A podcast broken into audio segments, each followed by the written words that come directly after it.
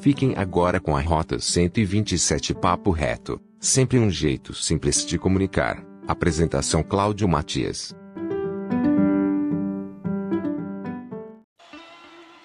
Olá pessoal, é um prazer estar falando com vocês. Bom dia, uma boa tarde, uma boa noite. Uma noite abençoada para todos nós. Hoje eu começo diferente. Hoje eu quero falar é, um pouco de família. E eu aprendi isso com meu pai, com a minha mãe, no seio da nossa família,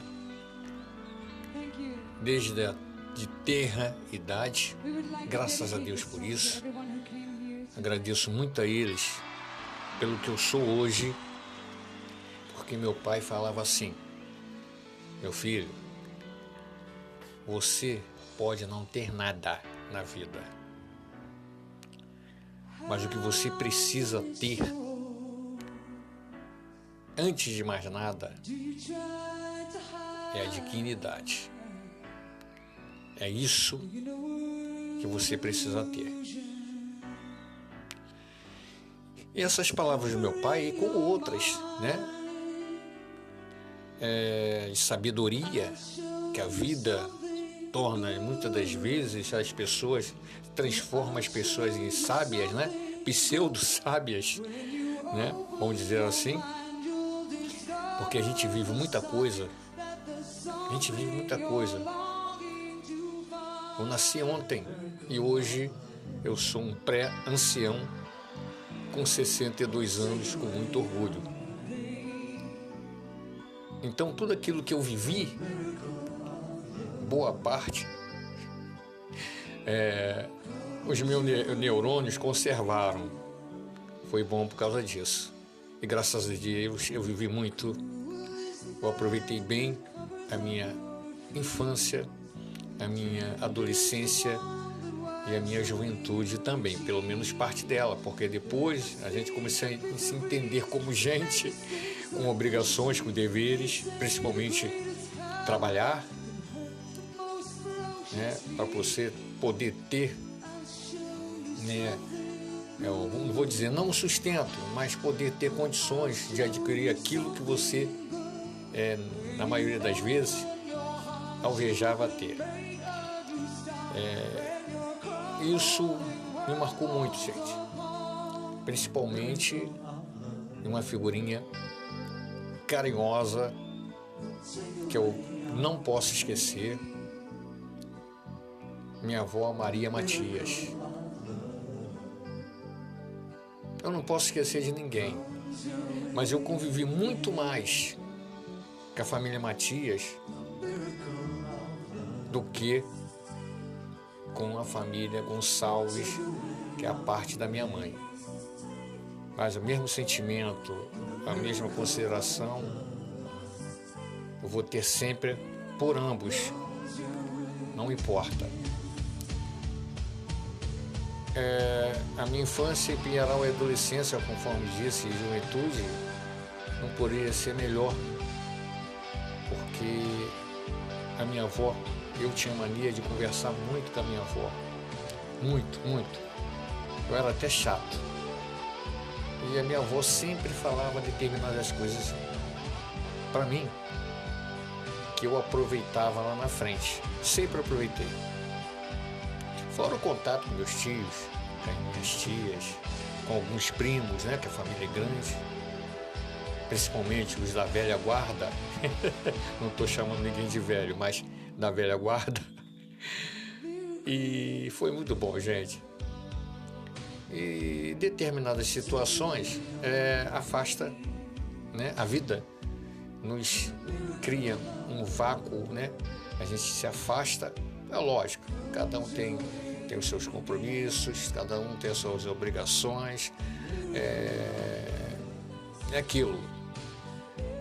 E materialmente a gente, a gente, a gente acaba se afastando, mas mentalmente não. Não, o pensamento ele viaja, ele vai muito longe.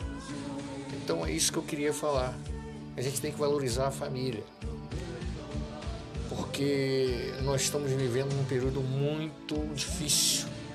um período ímpar que nós, não, nós não, não esperávamos isso acontecer no mundo todo, no nosso país, no nosso estado, no nosso município. Eu pude observar que o senso de amizade, de solidariedade, família melhorou bastante. Melhorou bastante, porque isso tudo que nos aconteceu ou que está acontecendo vem nos ensinando a nos doarmos, né? A termos consideração pelo próximo. E isso é muito importante. Então,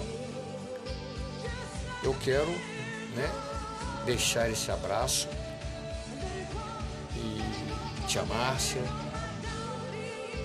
tio Inácio, tia Ana Nery, tia Jovita,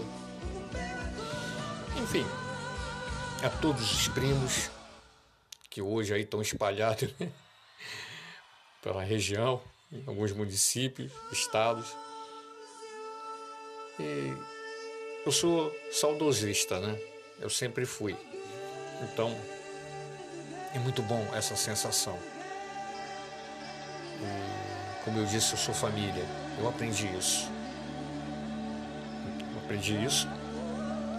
E vou morrer, me vou com isso. tá bom, gente? É, fiquem com Deus. Que Deus possa estar protegendo a todos nós, a vocês aí em Pinheiral. Em breve, se Deus quiser, eu vou estar aí em Pinheiral. Estou com muita saudade da minha cunhada, do meu sobrinho, posso dizer assim, é, o esposa do meu falecido irmão Renato. Enfim, gente. Inclusive, tem um amigo que quer retornar a Pinheiral. Gostou muito. Então, vou deixar um abraço para vocês, um beijo. Espero que vocês ouçam essa. essa essa essas palavras, né? É o que me deu vontade, é o que eu estou fazendo. Fiquem todos com Deus. E para vocês que vão ouvir, meus amigos, também. Até um próximo bate-papo.